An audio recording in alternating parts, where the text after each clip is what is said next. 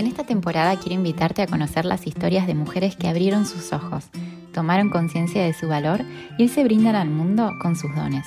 Espero que estas entrevistas te inspiren, te entretengan y te dejen pensando. ¿Comenzamos?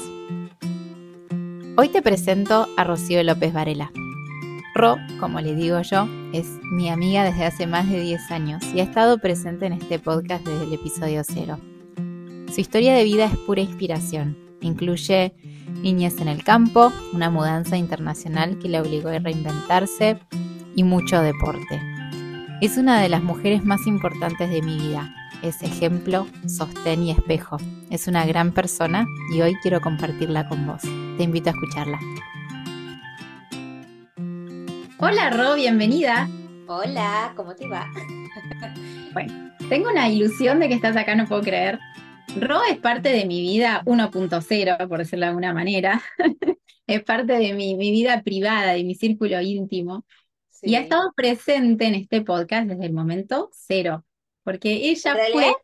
En realidad estaba presente desde el momento cero que vinimos a vivir acá. Que sí, ahora vamos Y la anécdota es que yo lo, te vi y le dije a mi marido, yo voy a ser amiga de esa chica. y acá estamos, 10 años después. 10 años después. Eso, ahora vamos a contar todo eso, pero mm, estás desde el momento cero, porque vos fuiste esa que me dijo hace muchos meses ya, este, esa frase que está en el episodio cero, que es, viste cómo las mujeres no nos vemos, ¿no? Eh, y te mandé ese episodio antes de publicarlo, te lo compartí, después de vernos en persona, porque no me animé a mostrártelo cuando estábamos cara a cara. Así que eh, estuviste mucho en, el detrás de escena de este podcast y me ilusiona mucho que estés acá para que te conozcan más personas. Y ahora voy a decir, eso es como la privada, pero ahora voy a contar por qué quería que estuvieras en este podcast, más allá de eso que conté.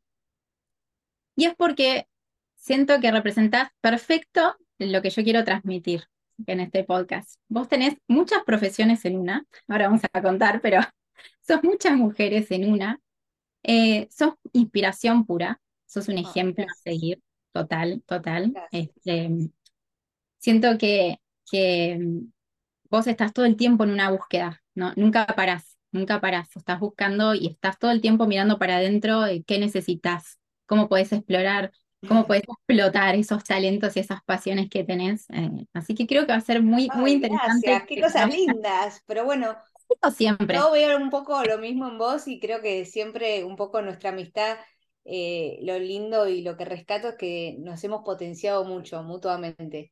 Y, nada, es súper lindo eso. Y me encanta verte brillar. La verdad que me encanta eh, todos estos años donde, donde vos me hablabas de cosas que veías en mí que yo no veía y yo veía cosas en vos que vos por ahí no veías. Eh, ver que finalmente dan su fruto es, es muy lindo. Gracias. Lloremos. Bueno, lloremos no, vamos a hacerlo pum para arriba. Eh, vamos a empezar desde que eras chiquitita y te voy a ir trayendo por la línea del tiempo. Eh, hasta llegar a hoy, que sos, una, vamos a contar, Rocío es realtor, es una agente inmobiliaria muy prestigiosa, vamos a decir, lo digo yo porque no lo vas a decir vos, eh, pero vos no pensaste de chiquitita que ibas a ser una realtor. Contame cuando eras chiquita y vivías en el campo, contá si querés un poquito de eso, porque vamos a aclarar que las dos vivimos en Miami, somos las dos argentinas. Sí. Eh, vivimos hace más de 10 años. Sí sin, conocernos, ¿eh? nos conocimos acá en Estados Unidos, pero Rocío se crió en el campo. Contame cuando estaba era chiquita, ¿qué pensabas? Eh, o sea, mis papás eran de, de, Capital, de Buenos Aires, pero en ese momento mi abuelo había comprado un campo y les pareció muy romántico irse a vivir al campo, eh, lo cual fue una, toda una experiencia porque vivía a 14 kilómetros del pueblo, Bransen, vivía literalmente en el campo.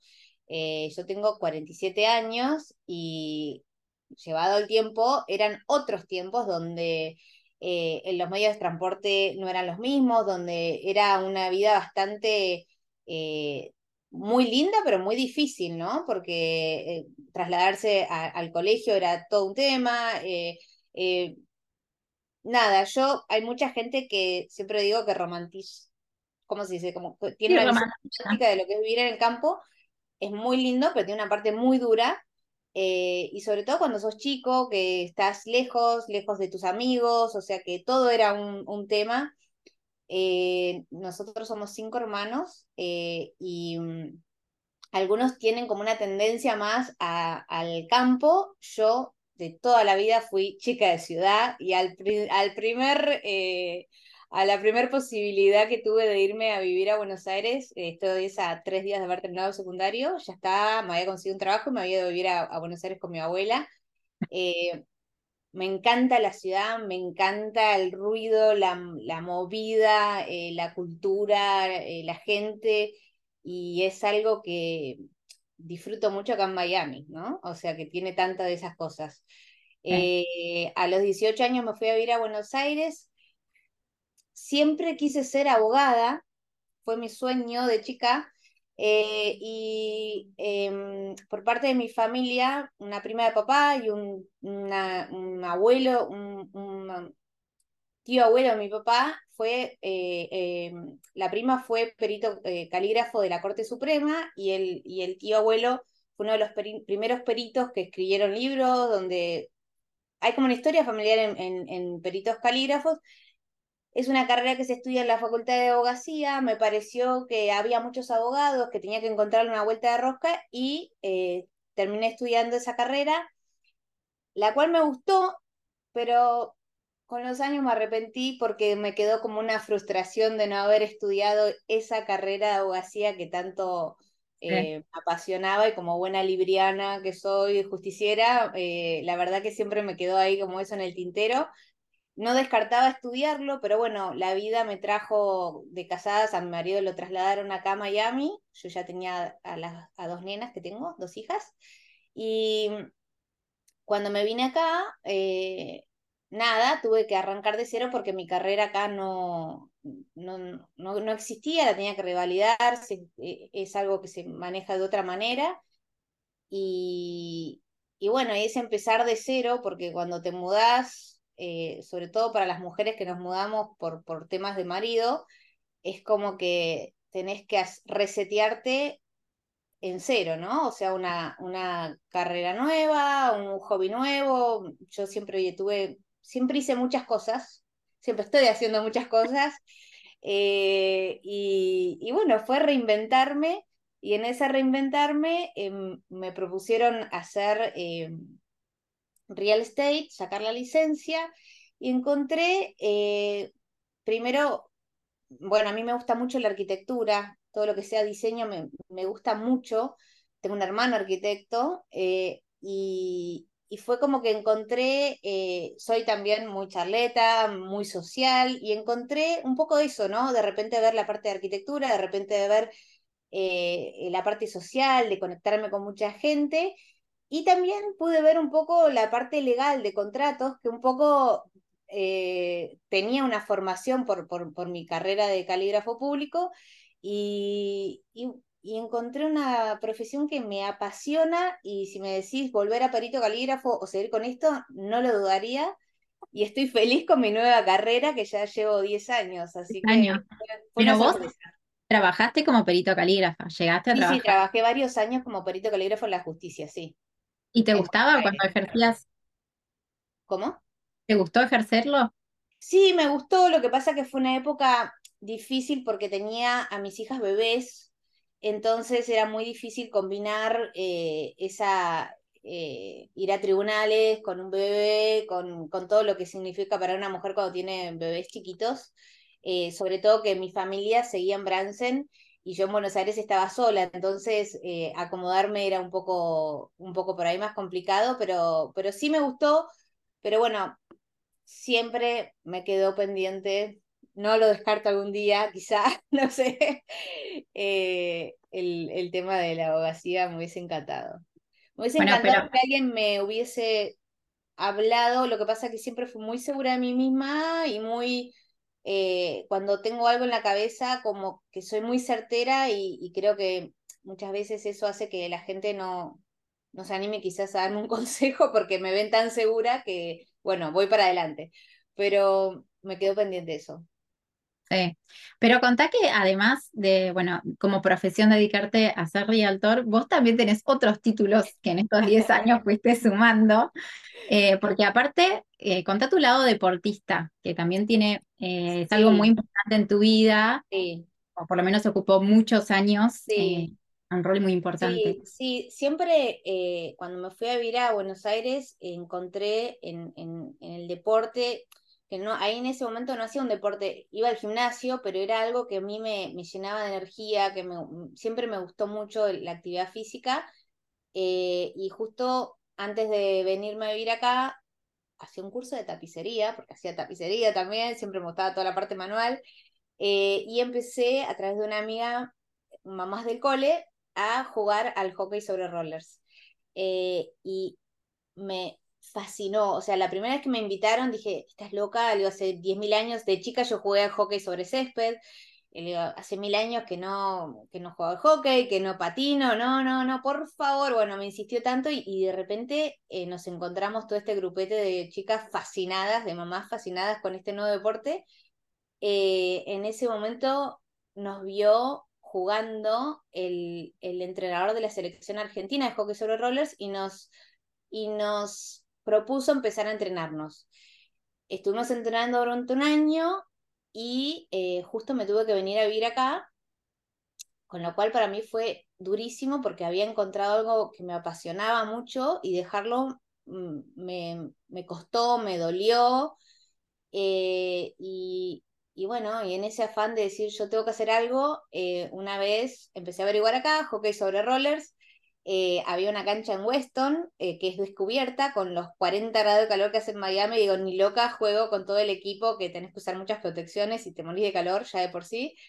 y ahí encontré que había unas clases de hockey sobre hielo que decía todos los, todos los niveles y yo me anoté. Eh, creo que el primer día el profesor me odió, me miró con cara de qué hace esta mujer acá, eran todos hombres y yo... Eran todos hombres. Te iba a decir todos eso. Hombres pro, todos hombres pro y yo que no tenía ni idea de lo que estaba haciendo. Eh, creo que me fui llorando ese día de la clase, de la frustración, pero dije yo voy a volver y volví y volví y la cara de odio después pasó a ser cara de resignación. Evidentemente esta chica va a seguir viniendo y y terminé jugando eh, cinco años en la liga de hombres acá. Era la única mujer, había otra mujer en otro equipo que era arquera. Eh, y terminé después, me invitaron a jugar en la selección argentina de hockey sobre, sobre hielo, que fui a, competir dos veces a México, a los Panamericanos. y bueno, nada, fue súper, nada, ponerse la camiseta argentina fue algo increíble. Así que ese checklist lo tengo y, y la verdad que fue fantástico y bueno, después eh, fui sintiendo que con, con, los años, o sea, más allá de que me encanta y que sigo siempre súper bien, eh, con, sentía que necesitaba hacer algo un poco más tranquilo, porque un poco más que, que era bastante, tenía que entrenar mucho, mucho físicamente para no lesionarte cuando jugás un, un deporte así. Y empecé eh, con yoga, que creo que era la otra punta de, del deporte. Y, bueno, eh, evidentemente yo soy apasionada de los deportes, pero bueno, el deporte en equipo me fascina por, por, por todo lo que significa, ¿no? La disciplina, el compañerismo. Eh, y, y, en el yoga encontré un deporte un poco más introspectivo. y, y, bueno, que era un momento en mi vida en que necesitaba un poco más eso, justo surgió que había un, un, eh, un, teacher training, un entrenamiento para ser eh, instructora de yoga, mm, me metí sin pensarlo y después también típico mío, que después que me meto digo, ¿qué estoy haciendo acá? Pero acá estoy y sigo para adelante. Y, y fue, siempre digo, el mejor regalo que me hice a mí misma. Eh, después de que, mm, de que me gradué, justo vino la pandemia, entonces fue una, una disciplina que me acompañó durante esos meses tan difíciles y, me trajo mucho balance en mi vida, porque esa, esa cosa de hacer y que me encanta hacer, eh, a veces eh, me paso un poco de rosca y, y, no, pues, no siempre es bueno ser tan eh, abarcativa y me trajo mucho balance. Entonces, bueno, yo creo que el deporte tiene esa cosa que, no sé, para mí es importantísimo. En la torta de mi vida, en la división de, de pedacitos, eh, ocupa un lugar importante. Sí, y no solamente el deporte, como decir hago ejercicio, sino que mm, como casi todas las cosas que haces vas muy a fondo. O sea, no es que empecé a hacer yoga, no, yo hice el instructorado de yoga. Fue igual hockey, no, yo terminé en los Panamericanos representando a Argentina. Así es Rocío, para que se den una idea. no es eh, nada superficial, todo lo que ella hace va como mucho en muy en profundidad. Ro, contame en todo este camino y recorrido que nos has contado hasta ahora, si sentís que hubieron personas especiales en tu vida que, que te ayudaron a potenciarte o a pegar grandes saltos, que pueden ser en tu vida personal o, en tu vida laboral, ya sea cuando estabas en Argentina como perito o ahora acá en Estados Unidos en esta nueva reinvención como, como realtor. Sí, mira, yo a veces creo que también em, de las frustraciones vienen los, las mejores eh, em, cambios, ¿no? Creo que un poco esa vida difícil en, eh, que yo sentí, que la sentí yo así, ¿no? Porque de repente quizás mis hermanos no lo sintieron así viviendo en el campo, eh, me hizo tener unas ganas enormes de, no sé, de, crecer, de salir. Igual, obviamente que creo que todo el mundo nos inspira, desde mis hijas, mis, mis mi marido, mis amigas acá presentes y, la gente con la que uno trabaja. yo soy, por eso te digo que el deporte creo, creo en eso, soy una eh, ferviente creyente de, del trabajo en equipo, ¿entendés? O sea, creo que uno solo no puede hacer nada. Siempre eh, la importancia de, del equipo, de, nutrirte de la gente de al lado, de, eh, obviamente no creérselas que uno se cree todo, siempre el de al lado va a tener algo para aportar, quizás yo tenga lo mío, pero la importancia de, de, relacionarse, sobre todo, bueno, en, este, en esta profesión que elegí, eh, es importantísimo, ¿no? O sea, eh, pero yo tengo como una fuerza interior muy grande de tener que crear, producir, crear, como lo llames. Eh, yo necesito siempre estar eh, no sé, es una fuerza interna muy grande que, que a veces digo, uh, ¿por qué será? No sé, no, no, lo sé, pero desde estar en el campo y si estoy en el campo no puedo estar sola, tirada, mirando, no, voy a ir a juntar leña, o sea, siempre tengo que estar haciendo algo productivo. Eh, em, me encanta eso, me encanta producir, me encanta, me encanta trabajar, me encanta, me encanta cocinar, me encanta, eh, o sea, me gusta crear, eh, sea lo que sea, mm, me encanta, es como una necesidad que tengo, no puedo estar quieta. Eh, con todo lo bueno y lo malo de eso, ¿no? A veces hay que seguir el ritmo. ¿Cuántas, conversaciones hemos tenido de Rocío? Para un poquito. Sí, sí un poquito, Rocío. bueno, ahí un poquito deslizaste, pero una pregunta que es un poco temida normalmente en mis entrevistadas es que nos cuentes algunos de tus talentos, tus dones, eh, y uno es un poco eso, ¿no? Es esa, es esa capacidad de creación que tenés, pero tenés otros dones. Contanos. bueno, en, este año, en creatividad, si te digo, empecé a pintar, que siempre vengo de una familia muy creativa por parte de mi mamá. Eh, mi mamá es escultora y, pinta, muy lindo. Eh, mi hermano es arquitecto, tengo una tía que falleció ya, pero pintora muy linda. Eh, y, todos en la familia de alguna manera, hermanos músicos, o sea, siempre hubo algo del arte y yo siempre pensaba que en mí el arte no, no había llegado nada. Eh, y me redescubrí este año, el año pasado, em, mi tía mm, me dejó unos cuadros, en realidad a, un sobrino mío que, estábamos los dos, eh, él vive en mi casa, estábamos en mi casa de Argentina, estábamos viendo los cuadros, dónde colgarlos y, y empezamos a recorrer la casa y, dónde colgamos este cuadro y, veíamos cómo cada cuadro, de, acuerdo a la pared, a la luz, al, al, lugar, eh, cambiaba y, y fue como que me contagió una energía de, yo que tengo que pintar, tengo que pintar y volví como loca buscando un curso y, y empecé y, y, bueno, ahora pinto eh, para mí, ¿no? Pero, pero también eh, encontrar esos canales de poder, eh, no sé, un poco hacer y, y, plasmar esa, esa fuerza pero siempre, bueno, un poco hablando de las inspiraciones, creo que ahí fue mi tía y, que, siempre la admiré mucho. Eh, y, y en ese mismo lado de creatividad te diría también lo encuentro en la cocina, eh, que las dos compartimos esa, esa pasión por, por, cocinar y hacer, somos chicas dulces nosotras, nos gustan las tortas, eh, y esa creatividad la heredé de mi abuela, eh, que, que le, encantaba y siempre me ponía al lado a, cocinar. entonces creo que son distintos canales de, de, de llevar en adelante la creatividad, ¿no? Eh, nada, es, es, nada, una constante hacedora de cosas soy. En ese sentido, eh, creo que, me puedo describir así. Sí, también tenés otro don que es para mí eh, la confianza. Vos sos una persona que confía mucho en sí misma y eso es un gran don, porque en general las mujeres sobre todo somos de dudar mucho de nosotras mismas. vos sos la primera que te pones tu propia camiseta y para mí eso es súper admirable. Después haces lo mismo con todos, o sea, vos confías más en mí que yo misma, ¿no? Pero sos la primera que decís, yo esto lo voy a hacer y puedo. Y eso es un gran don que vos tenés. Sí.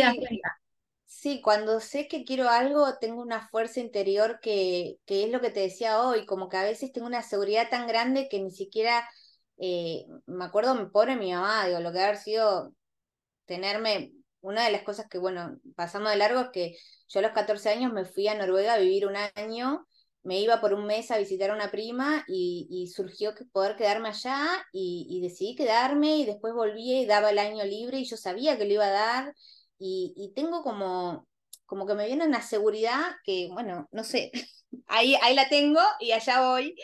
Eh, pero bueno, también creo que eso también es, haber vivido en el campo me hizo Em, estaba, estás muy solo porque eran con mis hermanos y yo, o sea, es más difícil que venga un amigo a tu casa a jugar o a tomar la leche, eh, te, la tenés que rebuscar eh, y tenés que encontrar mecanismos de, de, no sé, hay que hacer, mañana me olvidé que teníamos que llevar un mapa.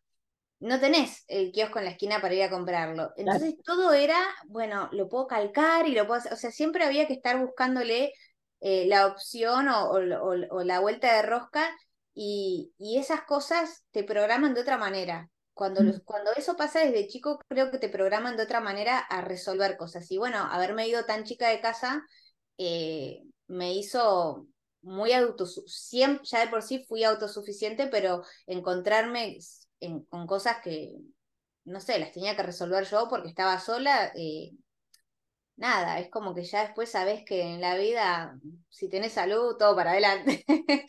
El resto, todo se arregla, ¿no? Sí, totalmente. Roy, en estos cambios que hiciste en tu vida, que algunos fueron bastante radicales, como irte a vivir a Noruega o venirte a vivir a Estados Unidos, cambiar de profesión, has tenido así como muchos volantazos, por decirlo de alguna manera. Sí. Eh, ¿Sufriste los prejuicios ajenos o tuviste que vencer prejuicios propios o, o no?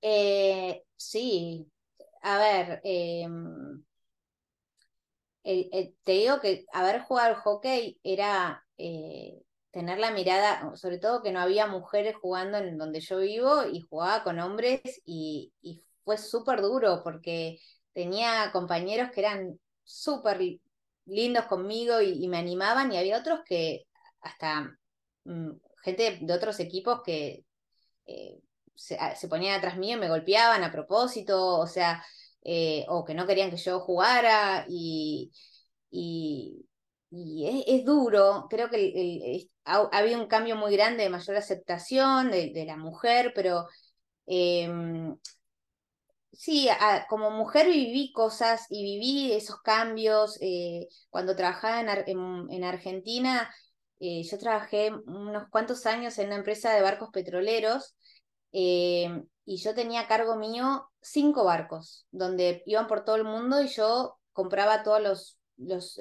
todo lo que necesitara un barco, que es como una ciudad flotante, ¿no? Y de repente al lado mío había un hombre que manejaba dos, pero él cobraba más que yo por ser hombre. Y yo manejaba eh, cinco. y era, eh, vivía bueno, eso no es solo juicio, sino también actuación. O sea, creo que no me importaba y, no era consciente de eso. O sea, para mí eso era así, lo aceptaba, pero digo, ¿cómo, cómo fue cambiando la historia?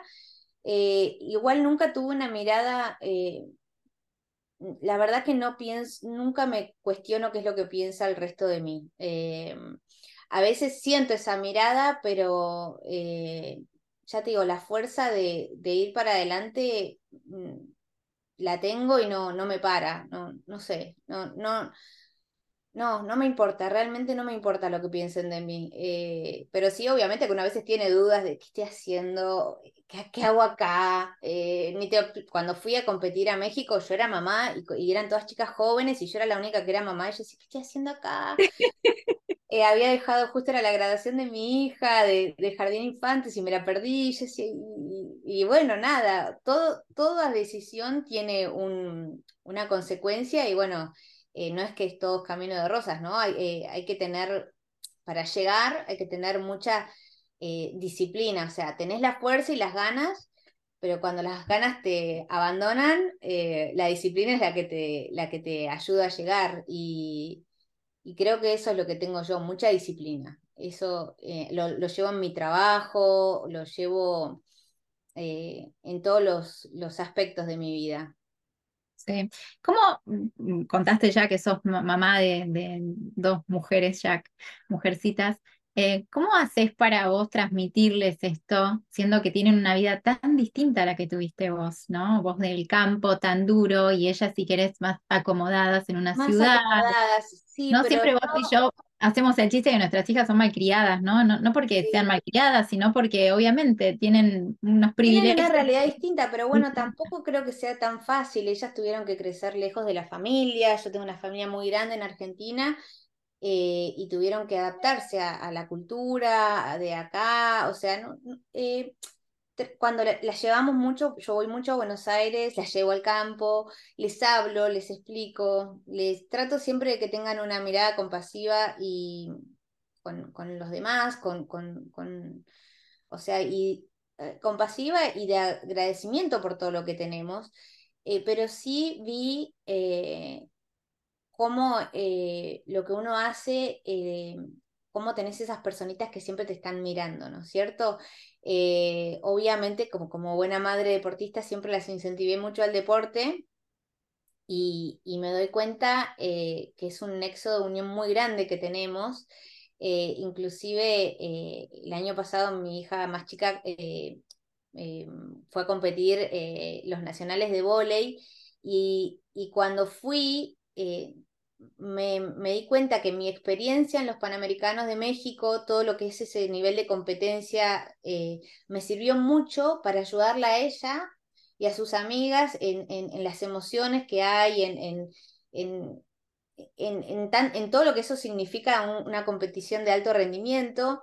Y bueno, y mi hija más grande que juega al fútbol, eh, me río porque justamente de acá me voy a verla al partido, no me perdona ni ella ni sus amigas que no vaya porque les encanta que yo grito y las aliento y, y, lo vivo como si yo estuviese dentro de la cancha, me, me, encanta, me encanta verlas, lo disfruto y creo que lo perciben porque siempre me piden que vaya. Eh, y, y bueno, nada, eso es nada, divino, para mí es súper gratificante. Sí. ¿Cómo, ¿Qué fue para vos lo más difícil, más allá de la familia, ¿no? de tener a la familia lejos, de, mudarte a Estados Unidos? ¿Cuál fue uno de los grandes retos que tuviste que superar? Y, bueno, eso que te decía, yo sentí, eh, mi marido eh, ya trabajaba en esta empresa y con la gente con la que él antes trabajaba por teléfono, ahora las tenía sentadas al lado del escritorio. Eh, eh, él viajaba mucho a Argentina por su trabajo, o sea que no tuvo, me pasó que el primer año yo me tuve que quedar todo el año acá con las chicas y, él viajó como cinco o seis veces a Argentina y era muy duro explicarle a mis hijas que tenían siete y tres años por qué no podíamos volver a Argentina con su papá, él iba por trabajo.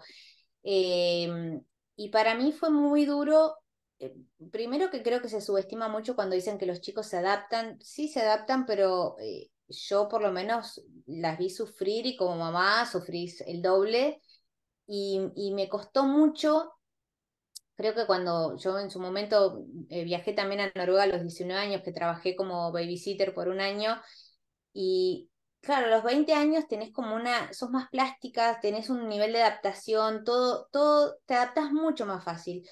Yo ya cuando vine acá ya tenía 36, 37 años, eh, me faltó mucho, me, me costó mucho decir, bueno, arranco de cero borrón y cuenta nueva, borrón y cuenta nueva a nivel laboral, a nivel eh, deporte, a nivel hobby, a nivel eh, casa, a nivel...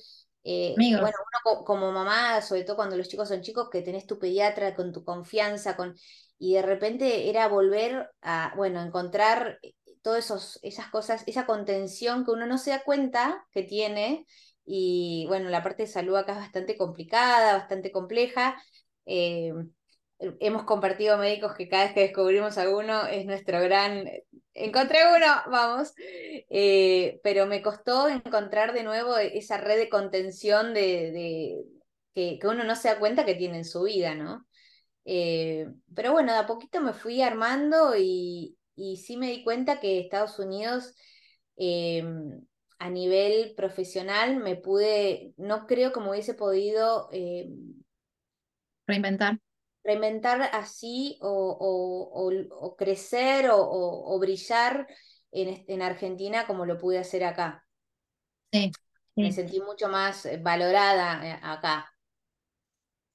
Bueno, en, ese, en esos primeros dos años yo creo que nos, nos conocimos de casualidad, digamos, en, en, el estacionamiento de la escuela que compartían mi hija mayor y su hija menor y nos escuchamos hablar argentino. Y, y, no sé, le dije, hola, ¿qué tal? Nos pasamos los teléfonos y es como una historia de amor, nunca más nos separamos, más o menos. Pero esos primeros dos años creo que las dos eh, no trabajábamos o trabajamos muy, muy pocas horas por semana, digamos, fue como para mí fundamental para nosotras porque éramos como la familia que no existía, no nos conocíamos, pero nos hicimos carne y uña. Eh, obviamente porque hay muchísima afinidad eh, porque también hay amigas de esa época que no continuamos, que no tenemos en este momento, no sigue esas relaciones, obviamente hay algo que nos une más allá de eso, pero siento que yo nunca me voy a olvidar, eh, las tardes de pileta eternas. este, teníamos los chicos muy chiquitos, teníamos los chicos muy chiquitos, vos tenías a tu bebé. Era continuado, o sea, íbamos al momento...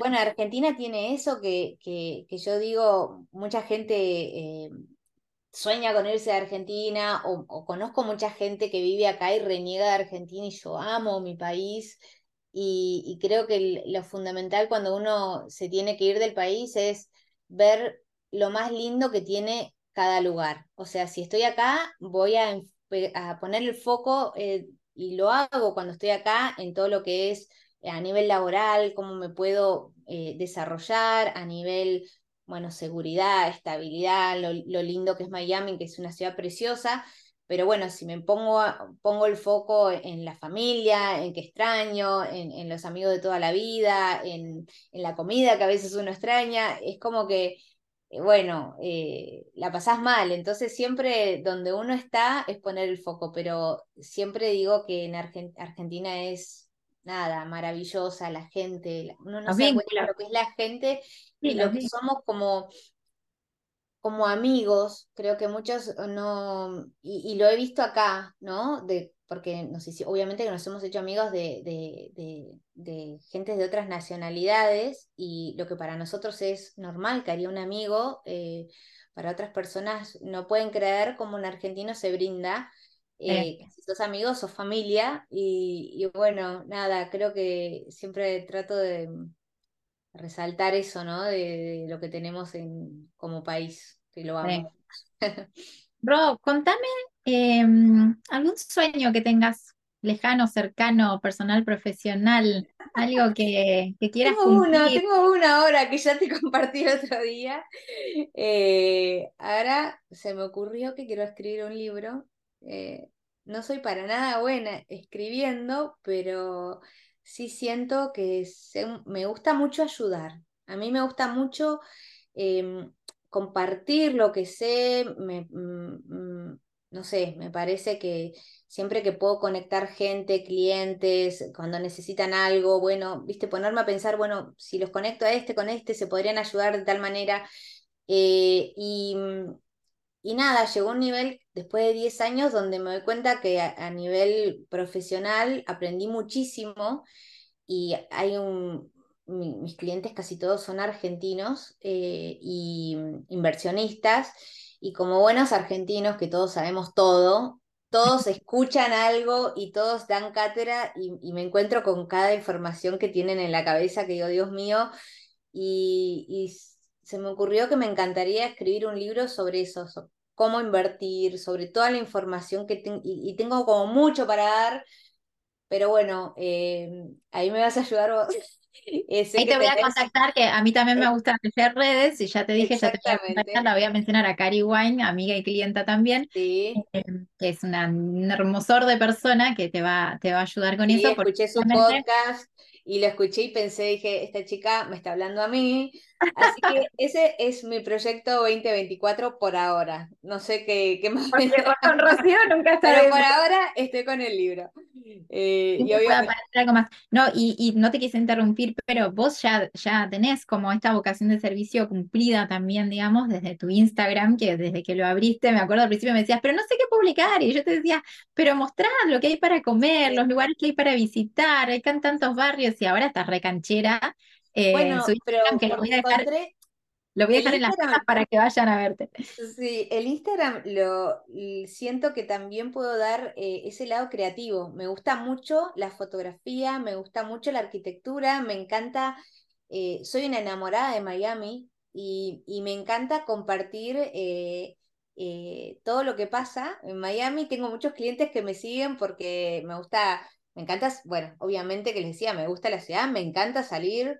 Eh, salgo mucho con mi marido y me encanta compartir lugares y entonces mis clientes cuando se guardan los lugares y cuando vienen, Rocío, quiero ir a comer, ¿a dónde voy? Y, y bueno, nada, es una ciudad, eh, siempre digo, a veces uno eh, se acostumbra a, tener la playa cerca o, y, y, vivimos en una ciudad que bueno, se transformó en una de las ciudades más, después de la pandemia realmente tuvo una transformación inmensa. Miami ya no es más la ciudad de veraneo, ya es una de las capitales más importantes del mundo, y pasan tantas cosas. Bueno, ahora justamente está el Art que, es eh, divino y, me gusta mucho eh, también dar mi lado creativo con el Instagram.